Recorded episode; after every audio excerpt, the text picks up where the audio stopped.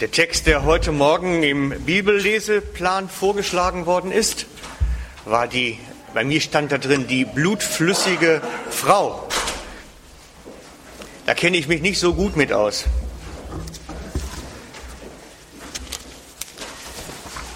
Zum Bibelleseplan vielleicht noch überhaupt insgesamt zur Erklärung. Der neue soll Dienstagabend bei euch sein. Wir sind dran, jetzt die Endfassung zu bearbeiten.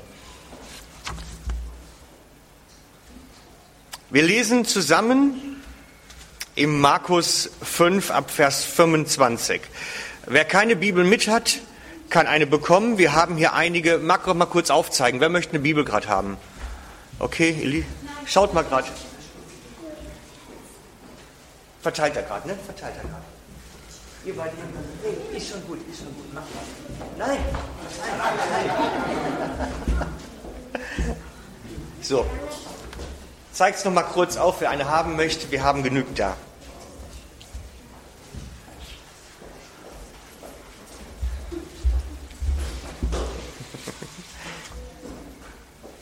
Wunderbar. Wir lesen Markus 5 ab Vers 25. Da geht's los heute.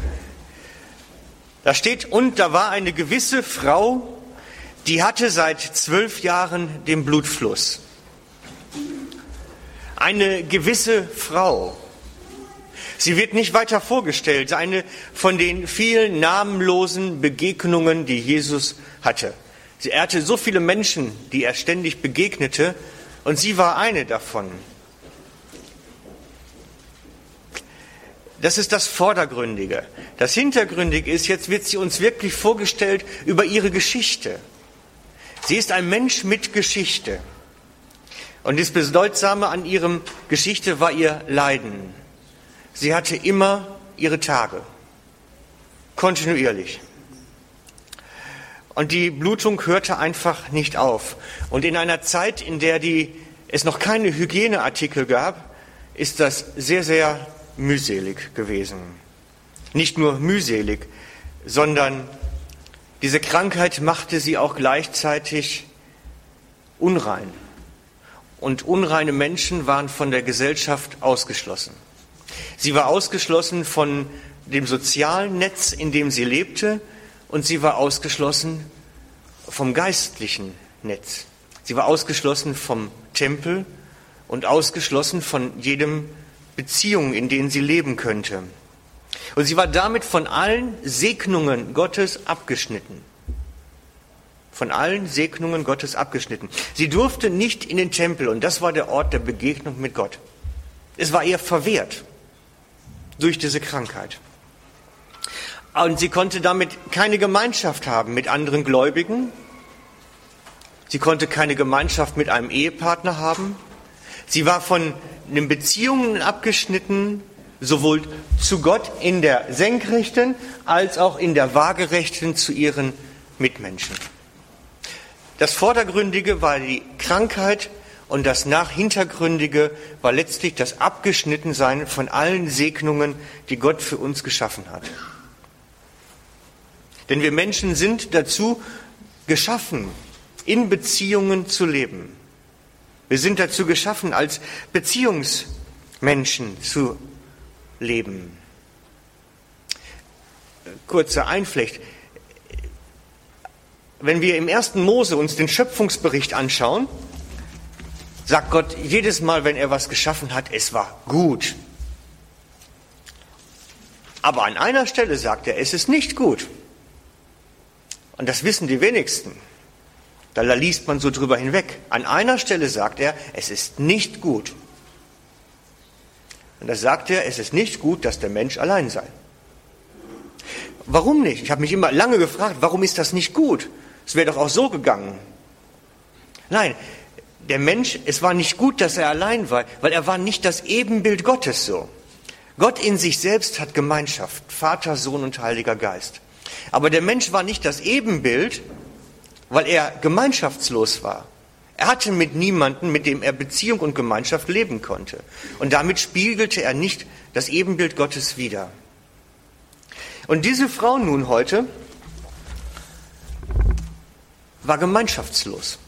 Sie spiegelte Gottes Ebenbild nicht wider, denn sie konnte mit keinem Gemeinschaft haben, keine Beziehung pflegen. Sie spiegelte Gottes Ebenbild nicht wider.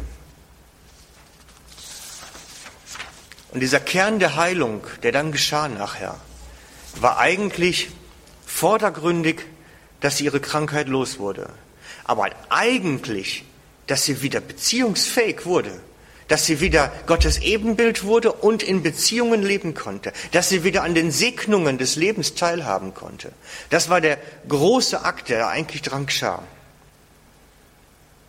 Und wir lesen weiter, Vers 26. Und sie hatte viel erlitten von vielen Ärzten und all ihr Gut aufgewandt, ohne dass es ihr geholfen hätte. Es war vielmehr noch schlimmer mit ihr geworden. Sie war wie einer der Menschen in unseren Tagen, die von einem Tipp zum nächsten reisen, um Hilfe für ihre Leiden zu finden. Genau wie heute. Vom Homöopathen zum Besprecher, zum Arzt, zum Spezialisten, zum Spezialisten im Ausland, als Versuchskaninchen zur Pharmaindustrie, nur um irgendwo ein bisschen Linderung zu kriegen. Nur um jeden Strohhalm wird sich geklammert. So sind die Menschen heute wie damals. Und man kann heute wie damals ein komplettes Vermögen dabei verlieren. Bei jeder Art von Krankheit. Aber zu Jesus kommen, das ist noch was anderes. Diese Frau hat von Jesus gehört und dass er viele Menschen gesund gemacht hatte. Es war wie einer dieser Tipps, Land auf, Land ab. Als wir hier ins Laufental gezügelt sind vor jetzt inzwischen vier Jahren, war das erste, was mir so die Nachbarn dann erzählten, wo der Homöopath ist, wenn ich denn mal was hätte, wo es Besprecher gibt. Ich kriegte sofort alle Tipps. Und so sind die Menschen immer. Da hat einer eine Krankheit vielleicht, ja, wir wissen, der und der könnte vielleicht helfen. Der Arzt ist Spezialisten fürs Knie, der Psycholog ist besonders gut, weil er sich in Familienangelegenheiten auskennt immer wieder kleine Strohhalme, an denen sich ein Hilfesuchender klammern kann, um ein wenig Linderung in der Not zu erhalten. Aber suchen wir immer an den richtigen Stellen? Das ist doch die Frage. Suchen wir immer an den richtigen Stellen? Letzten Herbst war Arno Backhaus bei uns, ein Evangelist aus dem Deutschen, so ein Aktionsevangelist. Und er hat zum Beispiel mal eine Aktion gemacht in der Fußgänger-Einkaufspassage, ich glaube, meine von Frankfurt wäre es gewesen. Er hat sich in Frankfurt in einer Gummihose, Anglerhose mit Anglerbekleidung hingestellt und einen Eimer dabei gehabt, da stand groß drauf für die Fische und sich dort in die Fußgängerzone gestellt und geangelt. Also nicht im Brunnen, auf dem Beton, und irgendwann haben sie entweder alle so gemacht, aber ab und zu geht dann einer hin und fragt dann, ja, meinen Sie wirklich, dass Sie hier was fangen? Nö, sagt er. Aber ich bin doch genauso wie Sie. Wieso? Also er drehte das dann um. Ich sage, wieso? Die Menschen suchen heute Geltungsbedürfnis und gehen nach C und A oder Pimki und wie die alle heißen. Da bekommen sie ihre Anerkennung zu kaufen. Sie suchen Sicherheit und gehen in eine Bank. Sagt, die Menschen suchen doch auch an den falschen Stellen, dann darf ich doch an der falschen Stelle angeln. Und dann entstanden dann Gespräche auf der Straße. Das war das, was er wollte, provozieren. Weil wir Menschen tendenziell an den falschen Stellen suchen. Und als letztes, wenn nichts mehr hilft, dann gehen wir zu Jesus. So wie die Frau so wie die Frau. Dabei ist Gott eigentlich ja der Schöpfer unseres Lebens. Er hat ja eigentlich die ganze Kreation gemacht. Er müsste ja wissen, wie Leben funktioniert. Eigentlich müssten wir ja zum Hersteller zuerst gehen. Wenn eine Mikrowelle kaputt ist, schicke ich sie auch zum Hersteller ein und bringe sie nicht nach McDonald's oder irgendwo anders hin. Nein, wir sollten Gott als erstes auf der Liste haben. Denn er hat unser Leben gestaltet. Und er sollte die erste Adresse sein. Aber die Frau in der Geschichte ist wie die Menschen heute. Sie kam, nachdem sie ihr ganzes Vermögen aufgebraucht hatte, irgendwann dann bei Jesus mal an, weil er einer der Tipps war, die man so hört. Und wir lesen dann weiter in Markus 7, 5, 27. Als sie nun von Jesus hörte, kam sie unter dem Volk von hinten heran und rührte sein Gewand an. Denn sie sagte sich, wenn ich nur sein Gewand anrühre, so werde ich geheilt. Das war ganz schön mutig. Denn eigentlich durfte sie gar nicht unter Menschenmengen sein, wegen ihrer Krankheit. Sie war unrein. Sie hat wirklich mit allen Regeln gebrochen, sich an keine, das war ja, als wenn wir ein Gesetz brechen würden. Das war damals Gesellschaftsordnung. Man durfte mit sowas nicht unter die Menschen. Und sie hat sich nicht dran gehalten. Sie hat gesagt, das ist mir jetzt wichtiger. Ich halte mich nicht dran, sondern gehe dahin. Aber die Frau war nicht gekommen, um jetzt vom Königreich Gottes zu hören, war nicht davon gekommen, wie das mit dem Glauben wirklich ist. Sie hatte kein Interesse an den wunderbaren Wahrheiten, die Jesus verkündete. Überhaupt nicht. Die wollte einfach gesund werden. Alles andere war wurscht. Die wollte einfach ihr Leiden loswerden. Es ging ihr gar nicht um Gott oder Jesus oder so. Sie wollte einfach gesund werden. Einfach Lebensqualität wieder zurückerlangen. Ich habe mich an der Stelle gefragt, haben wir nicht eigentlich alle irgendwie einen egoistischen Glauben? Also das ist, da kann man selbst reflektieren auch mal. Komme ich denn immer wegen Gott wirklich zu ihm, wegen ihm, seiner Selbstwillen? Oder geht es mir doch auch nur um meine Lebensqualität, um das, was mich ausmacht? Schlummert nicht irgendwo in uns allen irgend so egoistischer Glaube, der eigentlich unsere Interessen nach vorne schiebt?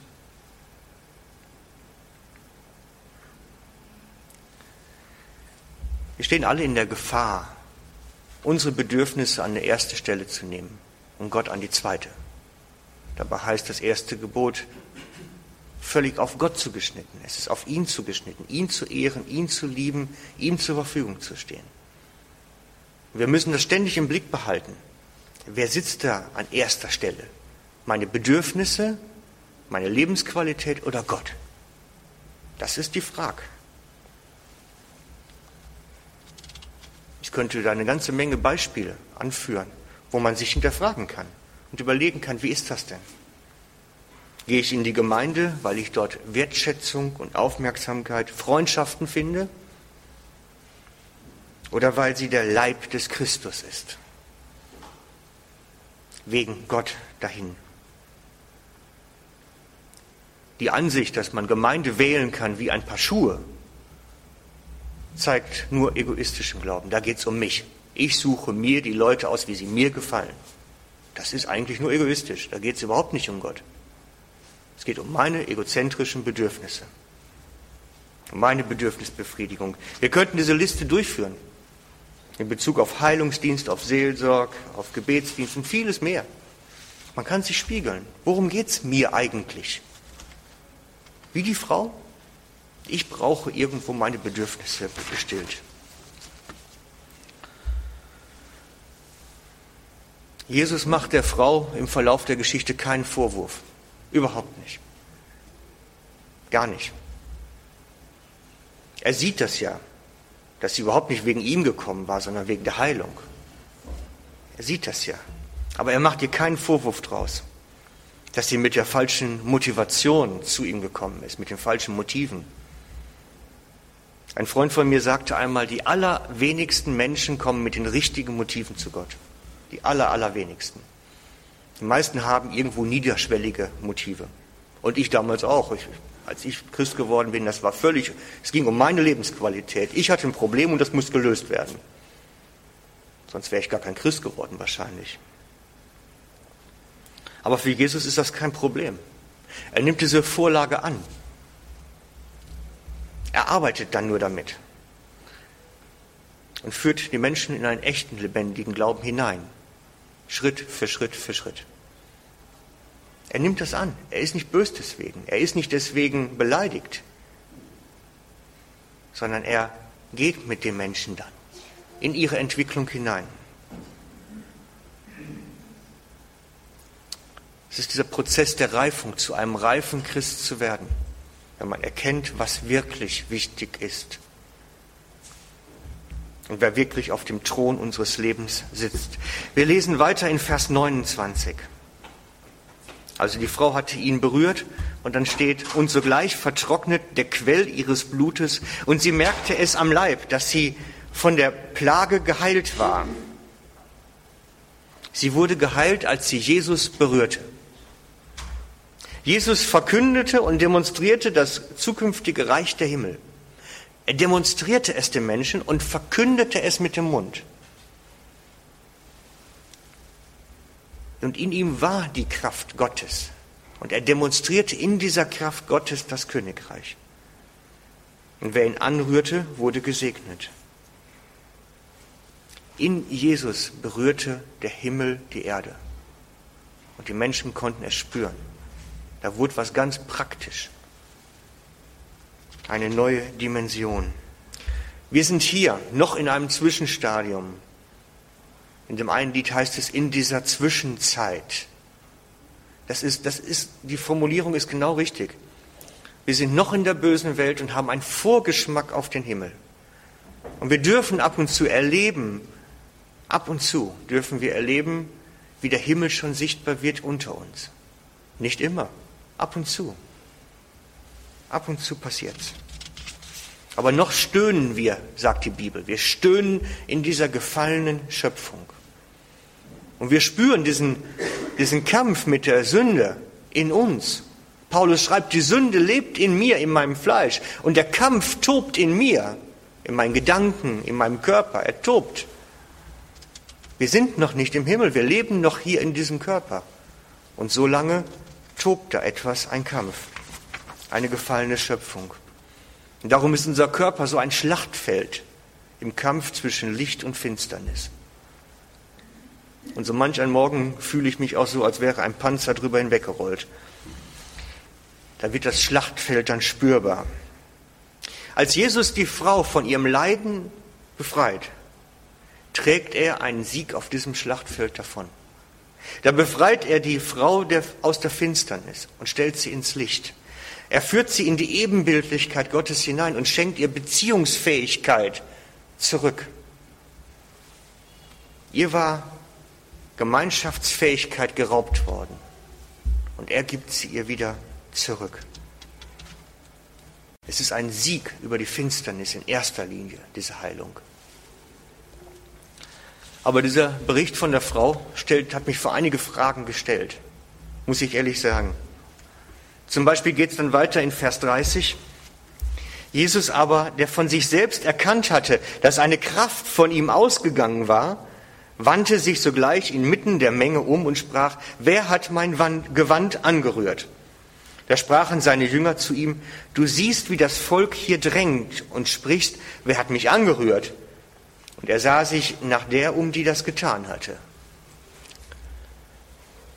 Berühren taten ihn viele Menschen, weil er war so dicht von Menschen umgeben, dass viele ihn berührten. Das war gar nicht unvermeidbar, also es, es musste geschehen förmlich. Und da schreibt der Autor auch in Vers 24 schon vorher. Es folgte ihm eine große Menge nach und sie bedrängten ihn. Und das meint wirklich sowas wie berühren, schubsen, vorwärts strömen, im, im im Marsch gehen.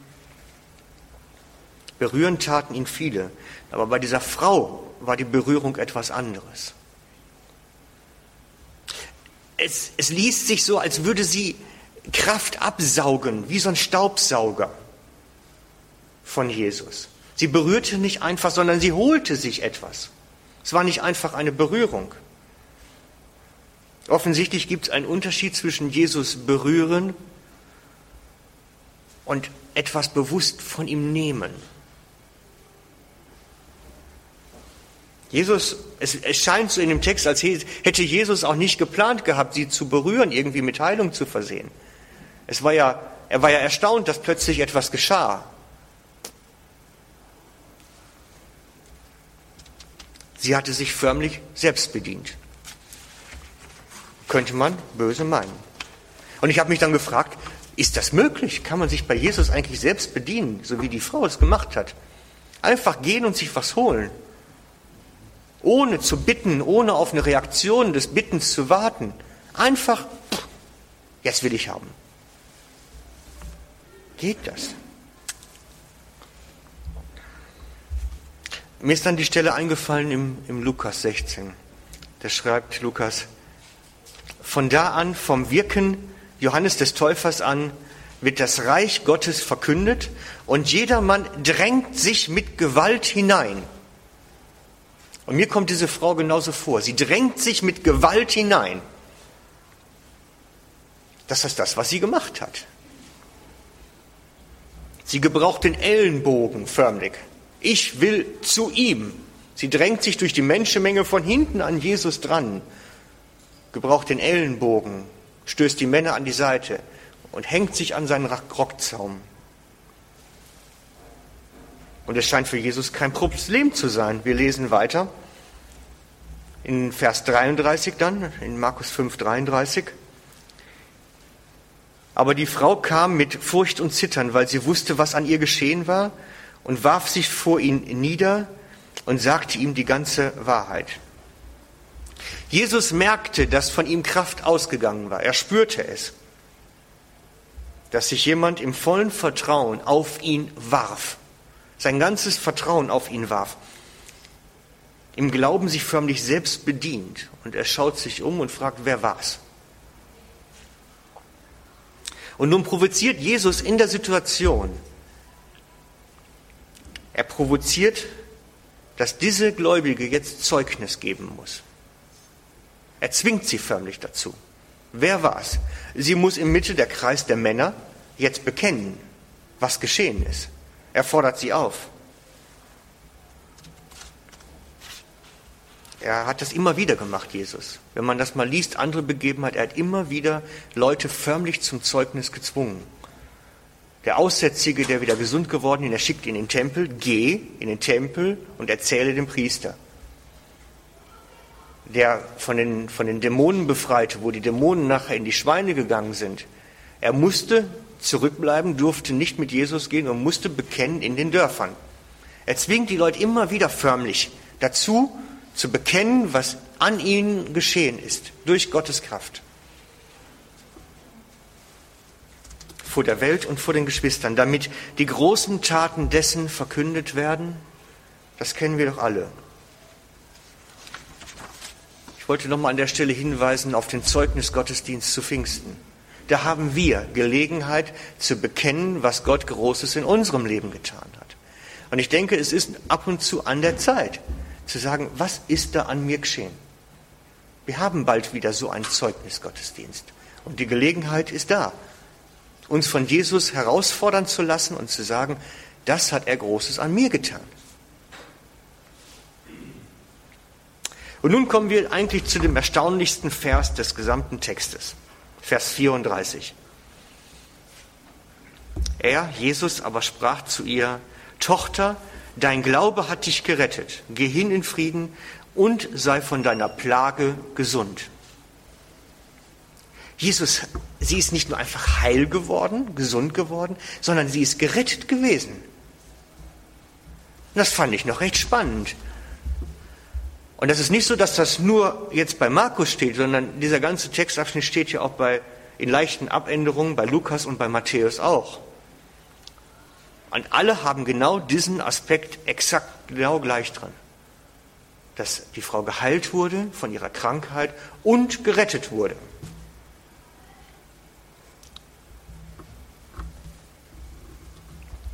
Also das Wort, was dort steht, meint wirklich die Seelenrettung fürs ewige Leben. Genau so meint es das. Die Frau suchte körperliche Heilung und fand das ewige Leben. Das ist das, was da in Kurzform geschah.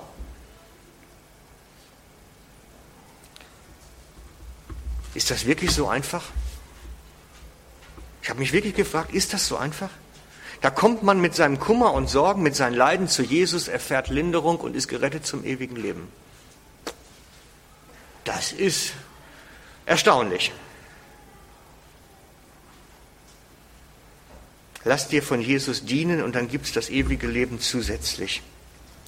Ich glaube, das, was hier in einer ganz kurzen Begegnung geschieht, erleben wir oft in einem etwas längeren Zeitraum. Ich möchte mal sagen, das, was hier mit dieser Frau geschieht, ist, hat bei mir vielleicht zwei bis drei Jahre gedauert. Dass das oft ein Prozess ist. Was hier so in einem Satz erwähnt wird, ist oft in unserem Leben ein Prozess. Menschen kommen mit den Nöten zu Jesus, erfahren, wie er wirklich ist, woher seine Kraft kommt, erleben, was es bedeutet, an ihn zu glauben und kommen ins ewige Leben. Ich glaube, dass es bei uns meist ein bisschen gezogener ist, als wie es jetzt hier beschrieben wird. Ich will nicht abstreiten, dass es auch heute noch möglich ist, so ganz kurz, aber meistenteils ist es wirklich ein Prozess vom Heilwerden und berührt werden bis hin zu dem Moment, wo man wirklich sagt, ja, das ganze Paket bitte.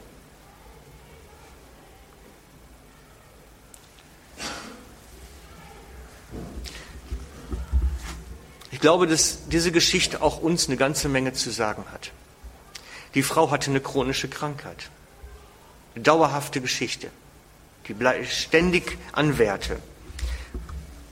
Ich weiß, dass viele von uns und vielfach darüber hinaus ebenfalls mit chronischen, dauerhaften Sachen und Problemen zu tun haben, wo man vieles ausprobiert hat. So manch einen Arzt konsultiert, Seelsorge, Psycholog, Therapeut, alles, das ganze Programm. Und so richtig helfen konnte niemand. Ab und zu gibt es eine Linderung, Ab und zu gibt es eine Hoffnung, aber so richtig. Und ich glaube, dass wir ab und zu gerne dann mal uns so an diesen Rocksaum von Jesus hängen würden. Da von dieser Kraft was absaugen.